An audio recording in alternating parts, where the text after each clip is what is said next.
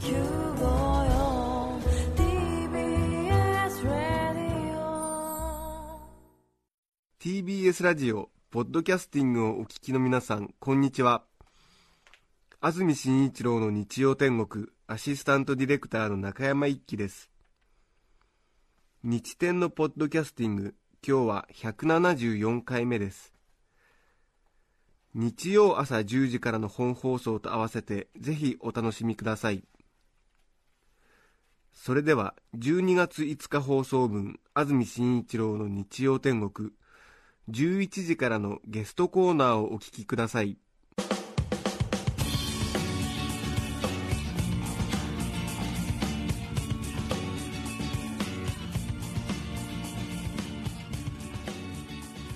それでは今日のゲストをご紹介します。トップアスリートのメンタルコーチ福島大学教授白石豊さんですおはようございますおはようございます。どうぞよろしくお願いしよますろしくお願いします。白石さんは現在福島大学の教授先生ということですねはい。へえなんかあれですね何ですか？教授っていうよりもなんか本当に運動選手っていう感じなんかいや、運動選手だったんです運動選手だったんですね、はいやっぱりはい。はあ1954年昭和29年生まれ現在56歳はい。東京教育大学現在の筑波大学の体育学部から大学院に進み当時はまだマイナーだったメンタルトレーニングを研究。アトランタオリンピックでは女子バスケットシドニーオリンピックでは新体操の日本代表チームのメンタルコーチを務めるなどプロアマチュア問わず多くのトップスポーツ選手の心理的サポートで成果を上げていらっしゃいます。うん。今はメンタルコーチとか、はい。メンタルトレーナートレーニングってよく言葉聞きますけれども。白石さんが勉強し始めた頃っていうのはそんなに？えー私は1972年に大学に入りまして、ええ。まあ、体操競技ずっとやってたんですけどね。体操選手だったんですもともとそうです、そうです。あ。10歳からずっとええ。東京オリンピック見てから野球をやめて、はい。体操やろうと思ってやったんです。えー地元はどちらですか？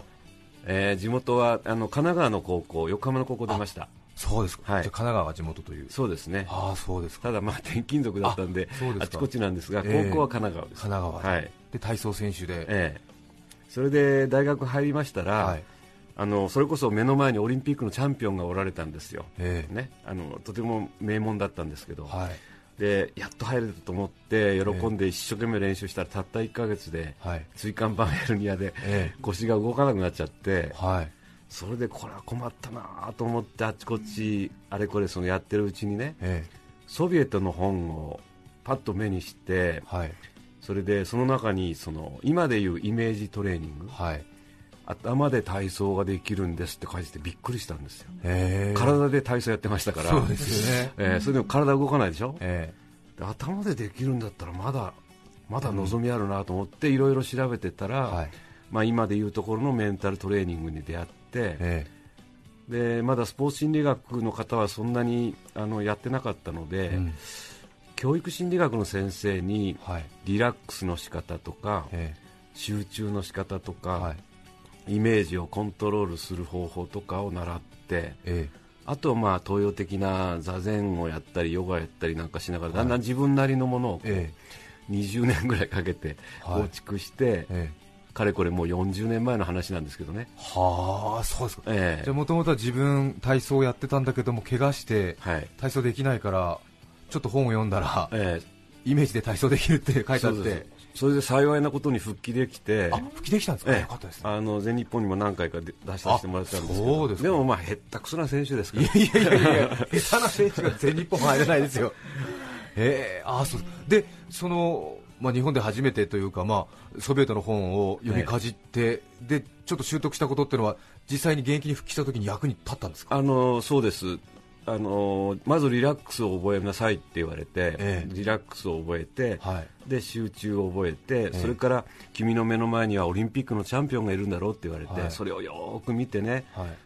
でそのいい状態になりますよね。リラックスして集中すればね、えでそこでよーくよくイメージしなさいと。はそうこうしているうちにその要するにそんなことすると習得するあはいあの時間がうんと短くなるんですね。だからこれ勉強にだってビジネスにだって全部活かせるんですけど、すごくねショートカットできるんですよ、はあ、はい、すごいです。当時は多分まだリラックスって言葉もそんなに一般的に使われてなかったこといやいやそんなことないですよ。そんなことはないですか？使われて中学でも高校でもね、え上がったりね、はい。して失敗すると、ええリラックスだよって怒られたりしたんですでミスするとね、ええ集中！とか言われたんですよ、はい。あの時でもね気づいてなかったんですよ、え。先生たちはリラックスしろとか集中しろとか言ったけど、はい。どうやってやるのか誰も教えてないそうですね。そうまた2つが両立するのかどうかもあの分からないところがありますよね。そうですね。確かにあれですよね。リラックスしてやりなさいとか集中しなさいとか言われますけど、ええ。リラックスの具体的なやり方と、ええ。集中の具体的なやり方っていうのは、え具体的に手取り足取り教えてもらったことはないですえ、ね。ないでしょ、今でもねそれに答えられる人少ないと思うんですよ、そうですよね、ええ。ええ。お前はねいいもの持ってるから、ええ。でもなんでお前自信持ってないのって、うん。自信を持てよっていう人いっぱいいるでしょ、うん、じゃあどうやって自信持つのって。そうですよね。でも方法があるんですよ。あるんですか？それ気づくのに40年もかかったんですよ、えー。確かに集中しろって言われてね、集中の仕方そうですよね。まず頭の中に10円玉を思い浮かべてとかね、それでその平等に報道にずっとズームアップみたいな、ほら出てきた集中力みたいなね、そういう具体的に教えてくれる人いないですもんね、ね。まあ、それで集中力出るかどうか分かりませんけれども。はあ、そして、まあ、ご自分で習得したその、まあ、メンタルのそのトレーニングのやり方、を集大成として今それをたくさんの方に教えてらっしゃるということですが。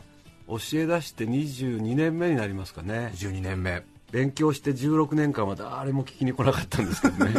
そうですええ。はあ。突如ね1988年から席を切ったように、はい。プロ野球の選手大学野球の選手、はい。プロゴルファー、え。J リーガーみたいな感じでね、ええ。オリンピック選手、はいもう今でもそれはどんどんどんどん続いてるんですけど、ああそうですか、はい。その白石先生のところに教えを請うきっかけになった1988年というのは何かあったんですか？あこれはですね、あの大学野球の、はい。まあ、駒澤大学っええ。てすごく強いところでしょ、そうですね。そこのあの太田誠監督という方がおられて、はい。長嶋茂雄さんと同級生なんですけどね、名伯楽ですよね、はい。その方にお会いしたら、はい。白石さん、そのメンタルトレーニングっていうやつをうちの野球部に教えてくれんかって言われたんです、はい。その時のキャプテンがね、ええ。言ったんですけど、そこで、でキャプテンがあの今の広島の監督の野村健次郎君です。あそうですか。そうなんですよ。でそこで教え始めたら、はい。太田監督の監督室にねえ中畑清さんが来たり、えはい。えー日本ハムのあのもう22年も教えることになるんですけども、はい。ヘッドコーチやってた白井和之君がね当時選手ですけど、はい。どんどん来るでしょ、えそう太田監督がお前たちはこの先生に習えとか言って、えええそこからなんですよ、どんどん広がって。どんどん広がっちゃった。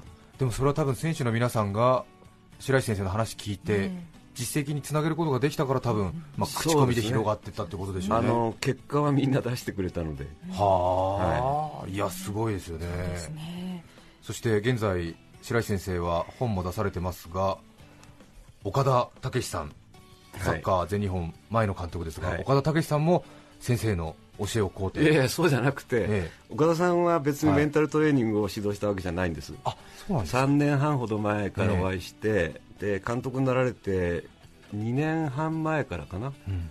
急に電話かかってきて、ええ。ちょっと先生あの、質問があるんですけどみたいな、はい。で会ってくださいってまた言われて、えそれでチーム作りのねえうん。あの相談。はい。で本、それこそ今日のタイトルですけど、本番っていうのはあのワールドカップですよね。はい。ワールドカップ本番でもう最高の力が出るようなチームを作りたいんだけど、はい。まあそれで岡田さんはね質問魔なんですよ、うん。もうあれこれあれこれ聞いてくるんですけど、えまあ、それは私が勉強してきたいろんなことで、あのサッカーは素人ですけども、はい。別な角度の質問されるのでそれに対して私の持ってる観点から、まあ1回会うと56時間話すんですけど、56時間、えーそれがでも2年半続きました。毎月毎月お会いして、ええ。でわざわざあれですよあのうちの大学まで来られるんですか。ら福島大学まで。そうなんですよ。へーそれもびっくりしましたね。あそうですか、でも56時間質問指導士でそうですね。それはねずっと IC レコーダーに撮ってたらね60何時間になりましたね。へえ。そのうち本出しますから2人で。そうですよね。ねえ。ぜひ読んでみたいです。でもあれですねじゃあ活躍しましたサッカーの日本の代表チームは、まあ、岡田さんの監督のもと、まあ、いい実績、ね、成績上げたわけですけども、確実に白石さんの教えが絶対こうね、ね。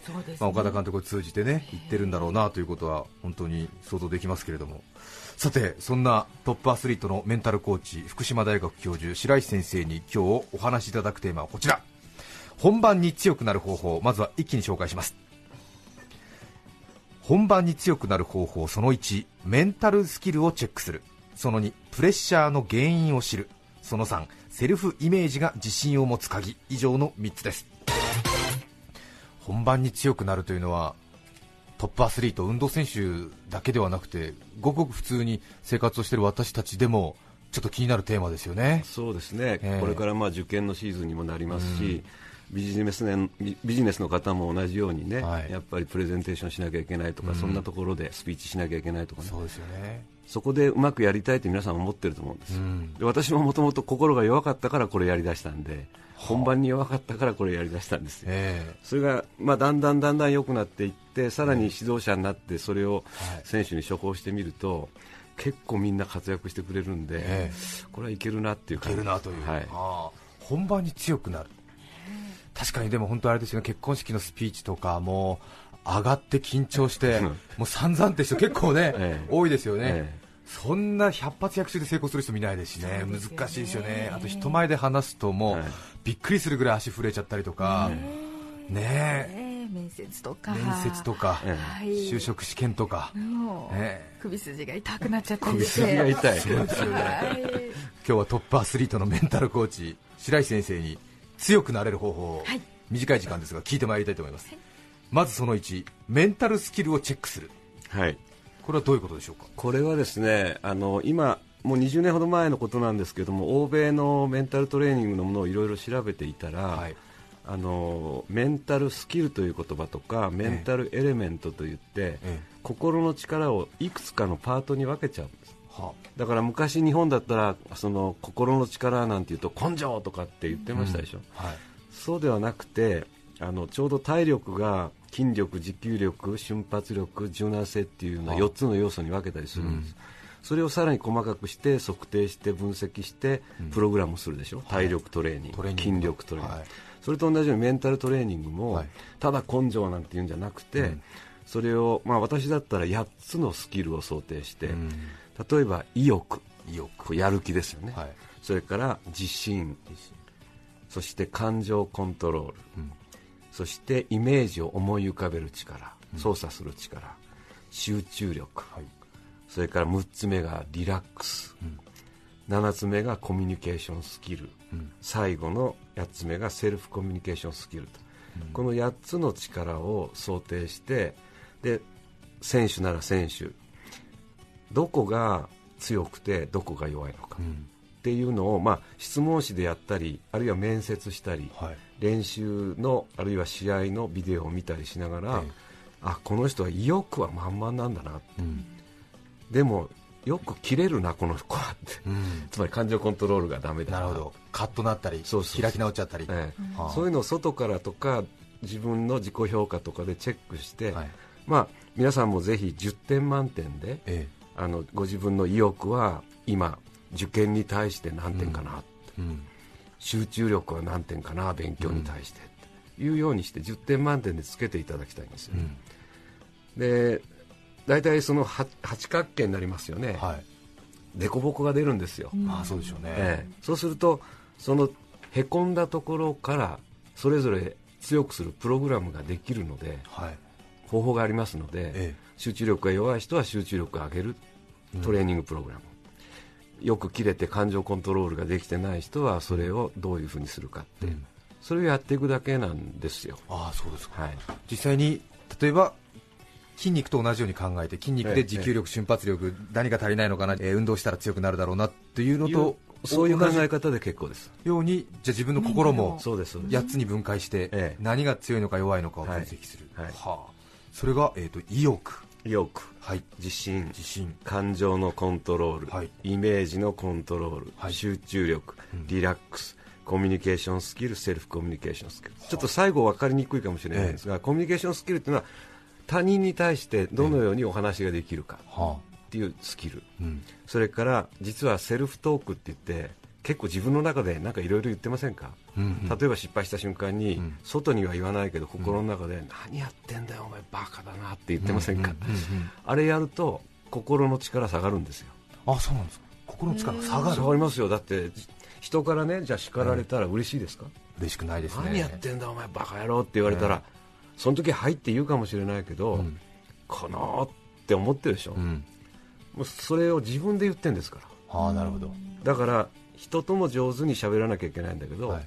まあ、選手なんかだったら受験生だったら自分に対してどのようにポジティブに語りかけれるかこれスキル能力なんですへじゃあ失敗してもどんまい俺みたいなことが言える人はこのポイントが高い。高いです。はい。やっぱり俺ダメだなって言っちゃう人はちょっとこのポイントが低い。同性とかね。あやっぱりとかね、あうんうんうん。そうネガティブになっていく人はそういうセルフトークをやるんです。じゃあこのセルフコミュニケーションスキルってのはどっちかというと楽観的か悲観的かみたいな。まあそれでもいいですね。ああそうですね、はい。で実際にこの8つの部分に分解してそれぞれ分析して自分が例えば集中力がないってなった場合は先生の方法では集中力を高めるやり方を教えてくれるそうですね。へえ。え例えばどんどういう教え方になるんですか？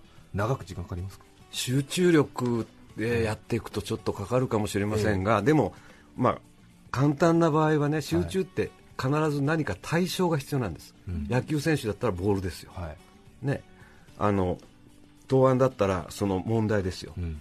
それに対して集中しなきゃいけないんですが、うん。わけのわかんない人はただ集中しろって言うんです。ねうん。ただ集中することは不可能なんです、うん。必ず目の前の何かなんです。うん。それがちゃんと明確であれば集中できるんです人間は。はあきちんと標的というか目的を持って。そうです。今これが大事なんだって思える力というえか、1時間勉強するんだったら、はい。この1時間で何をするんだって何を自分は身につけるんだっていうことにそのターゲットがはっきりしていれば集中できるんです。なるほど。なんとなく1時間は最悪なんです。はあ確かに、はい。うん。それから、え2つ目になりましたが自信この点数が低い人はどういうトレーニングの仕方か自信はですねあのその奥底にセルフイメージっていうのがあるんですよ、はい。でこれが一番厄介なんですね。セルフイメージ、自己像。自分らしさ、うん。だから自分ってこんな人間っていうので全ての行動は決まってくるんですよ、うん。ですから自信を大きくしたかったらセルフイメージを大きくすればいいんです、ん。でそのセルフイメージどうやってできてるかっていうと言葉かけによって作られちゃってるんです。は生まれてこの方。あ。は言葉かけお父さんお母さんから始まって、ええ。兄弟おじいちゃんおばあちゃん、うん。そして先生、うん。友達。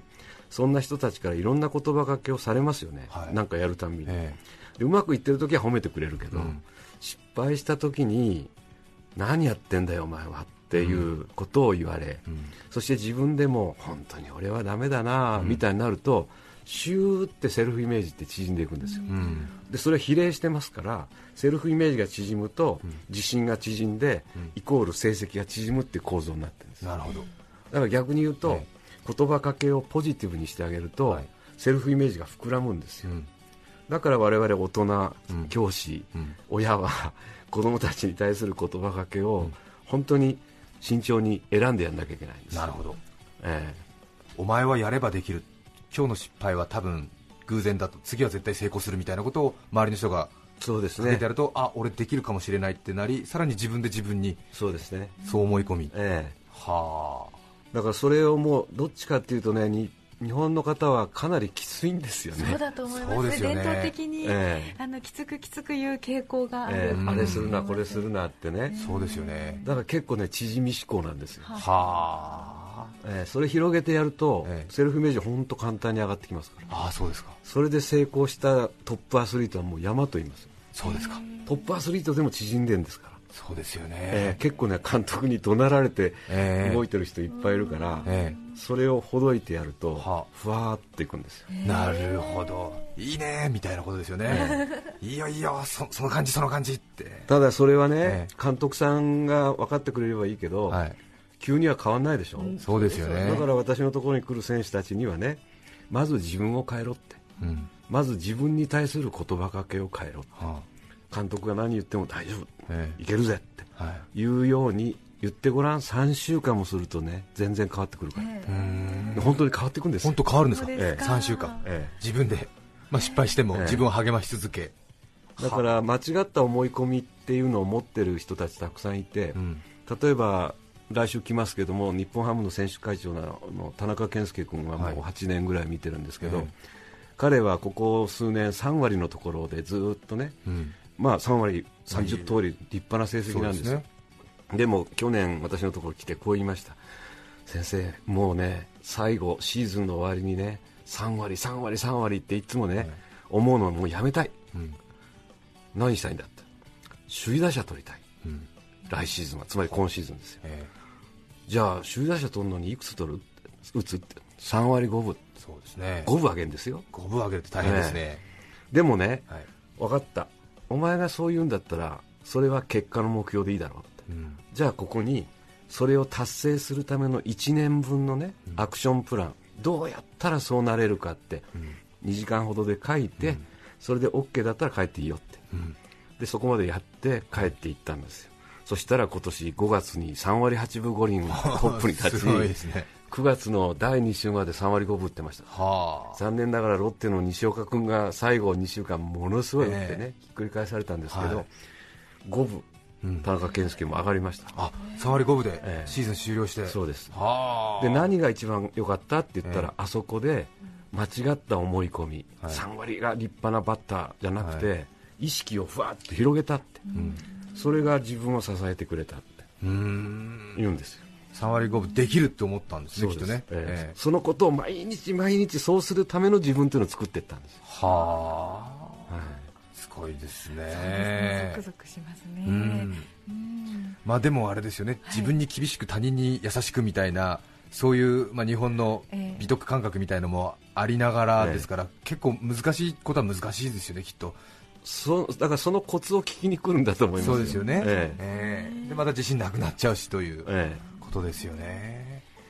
またでも監督コーチにしても、まあ、いいよいいよと、まあ、おだてるというとちょっと言い方あれですけども、まあ、褒めて伸ばしてあげるっていうのも大事ですけどもでもちょっと厳しく技術を教えたい時もあるでしょうし。え、それはどちらでもいいんです。はあ、あの怒らなければいいんです。怒らなければ。私は褒めて叱って褒めて叱って OK うん。叱るはねその人のためにきちっと言ってることで自分の感情乱れてないから。うん。怒るのは自分がもう激高してますから。うん。自分の腹立ってるのを抑えるためにん。怒鳴ってるから、うん。怒るのはダメよって、うん。ええ。でも教えなくちゃいけないことはきちっと教えましょううん。よーく見てちょっと変わったら褒めてあげましょうって、うん。それはもう使い分けですよね。そうですか、はいさあそして2つ目ですけれども本番に強くなるためにはプレッシャーの原因を知る。これはどういうことでしょうか？あのプレッシャーかかってくるとみんな嫌がりますよね。そうですね、え。もう逃げ出したくなる。でも実はあのプレッシャーがかかってくるっていうのは一生懸命やろうとしてるからかかってくるんです。うん。あの最初から諦めてる人逃げてる人にはプレッシャーは来ない、そうですね、ええ。だから大きあの大きなことをやろうとすればするほど来るもんなんです。はだからあとはそれを嫌がらないではい。どう付き合うかっていうことなんですうん。でプレッシャーの正体は2つしかなくて外からかかってくるプレッシャーと自分が生み出すプレッシャーしかない。で外からかかってくるやつは例えば観客の多さとかね、はい。えー暑い寒いとかね、うん。グラウンド状態が悪いとかね、ん。レフェリーの笛がおかしいとかね。い。ろいろですよね、えだから自分でやりたいあの作り出すのは勝ちたいとかいや負けるとかっこ悪いとかってやつですよ、で両方から揺さぶられるんですけど考えてみてください。外からのプレッシャーは自分でコントロールできませんね。えうん。晴れてるとする。雨の方がいいね、うん。まあ、それはないかもしれないけど、え風吹いてる。プロゴルフは大嫌い。えうん。なんで今日風吹くんだよ、ん。プレーできないよって言った瞬間に負けでしょ。はい。コントロールできない外のプレッシャーについてはまずみんな一緒って言えるか。うん。冬は寒いぞ。夏は暑いぞ、雨も降るぞっていうぐらいの心を日頃から作っていくんです。これ一般の方も皆さんそうです、うん。えそうですよね。えいくつになってもなんかぼやどうにもならないことをぼやいてません、なんで今日は雨なんだよ。ってええ。言ってません？それだと一日台無しになるそうですね。なんで電車遅れんだよとかそういうことですよね、えこれが外のプレッシャー対策ね、えはいみんな一緒って言えたらもう OK で、宮里藍ちゃんみたいに風大好きラッキーみたいになったら相当強いです。ああものすごいポジティブですよね、ええ。あとは内側のプレッシャー対策っていうのは自分の気持ちあの、メンタルスキルにあった感情コントロールの技術を身につけることで、これはですねあの受験生の方たちもこれから間に合うので、はい。今日から覚えていただきたいんです、ええ。5分もやればいいんです。は自分が勉強する前5分間だけまず体をリラックスさせる。あは。そして次に呼吸でさらにリラックスさせる。あは。そして今度は自分がこれから50分勉強することをゴール地点、はい。何を得ているかっていうのをイメージする、うん。まあ、トータル3分から5分ぐらいですね。うん。ちょっと一回リラックスやってみますか？体をリラックスで体操でいいわけですか？いえいえそんなんじゃないです。もうここ座っててできるんです。寝っ転がっててもできるんです。は3セットしかしないんですが、ええ。これインスタントリラクゼーションテクニックって言います、あはい。まず足に力入れます。足。足ふくらはぎ太ももって順番にガッガッガッって力入れてってください。いきますよ、はい。足ふくらはぎ太ももお尻お腹背中胸肩上腕前腕手をグッと握って首から顔面まで全身硬直。12345はい緩めてストーンと緩めてください、最大緊張から最大リラックスにふっといったでしょ、そうですね。それをね3セットやると、はい。もうあっという間にゆるゆるの体ができるんですへえああそうですか。はいそうです。今ちょっとねなんかあの血が全部一瞬スーッと下に降りるっていうかなんかこじわっうとして、ええはいお風呂から上がったみたいな感じになりましたけども、はい。1分ちょっとでね、ええ。体はもうああやって最大緊張から最大リラックスっていうのを3回やると緩むんですでさらに目を閉じて鼻から静かに息を吸って5秒ぐらい、今度は鼻と口使って結構ですから10秒ほどふーっと1対2でコントロールするんです。で皆さんの呼吸は1分間に大体1 5 6回なんです、心が静かな時にねあ腹立ってる時は1分間に60回ぐらいはっはっはっってますからね、ええ。えそれを5秒10秒だと1分に4呼吸ですから、えはい。安静時の4分の1に落ちるでしょ。はい。でこれやるともう物理的に心が静まるんです、ああそうなんですか。それを勉強する前に習慣化していくと、はい。受験場受験生がね、はい。その試験場に入っても、はドキドキしますよ最初、はい。でもさっきのやつをやるんですよ。はブーってやってもいいんですよ、ええ。試験官びっくりするかもしれないけどでも試験始まってないんだからいいんですよ。自分がいつもの自分になれればいいでしょ。あへえ。ああそうですか、ええ。これはねぜひ実践してみた方がいいですね、そうですね早速取り入れえていきたいえ足ふくらはぎ太ももこう全身力入れて一気に脱力。そして1分間に4回。5秒吸って10秒吐く。10秒吐これを1分間に4セットの感じで呼吸をやって。そうですね。そうすると驚くほどリラックス。ええ、それでそれをいつも習慣化しておいてほしいんです、うん。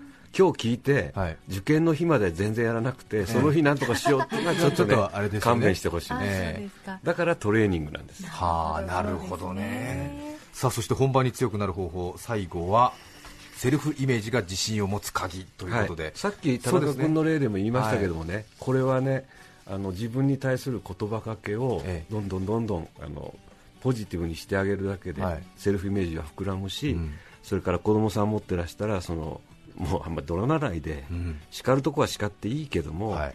ちょっと変わったらたくさん褒めてやると、はい。結構ね自信って広がるんですよ。うん。そうすると結果が出ますから、はい。また褒めてやればいいんですよ。はあなるほどね、はい。確かにまあスポーツ選手のようにねこうすぐ目に見えて来シーズン結果が出るとかいうものでは一般の人たちは、ね、ないかもしれませんけれども、ちょっと長く続けてみたいなっていう感じありますよね。ここで一曲お聴きいただきましょう。東京都渋谷区徳島ラーメンさん女性の方からいただきました。ありがとうございます。ボーイわがままジュリエットお聴きください。12月5日放送分安住紳一郎の日曜天国。ゲストコーナーをお聞きいただいています。著作権の問題がありリクエスト曲は配信することができません。引き続きゲストコーナーをお楽しみください。渋谷区徳島ラーメンさんからのリクエストボーイわがままジュリエットお聴きいただきました。改めまして今日はゲストにトップアスリートのメンタルコーチ福島大学教授の白石豊さんをお迎えしています。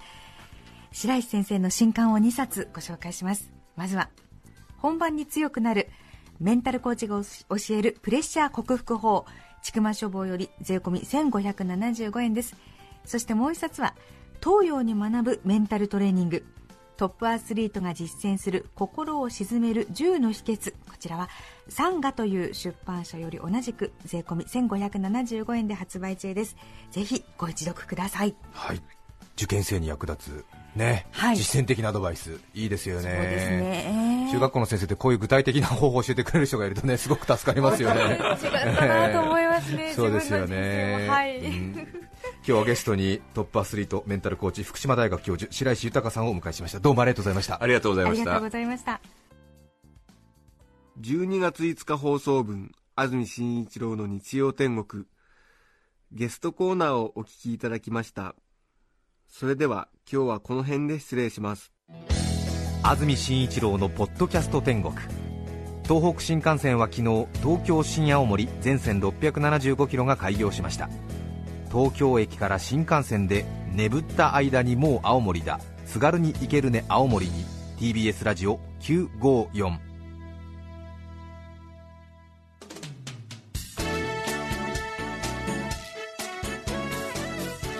さて来週12月12日の安住紳一郎の日曜天国。メッセージテーマは「自分って小さいなあって思うこと」ゲストは落語家立川談春さんです。それでは来週も日曜朝10時 TBS ラジオ954でお会いしましょう。さようなら。安住紳一郎の「ポッドキャスト天国」これはあくまで試供品。皆まで語れぬポッドキャスト。ぜひ本放送を聞きなされ。TBS ラジオ954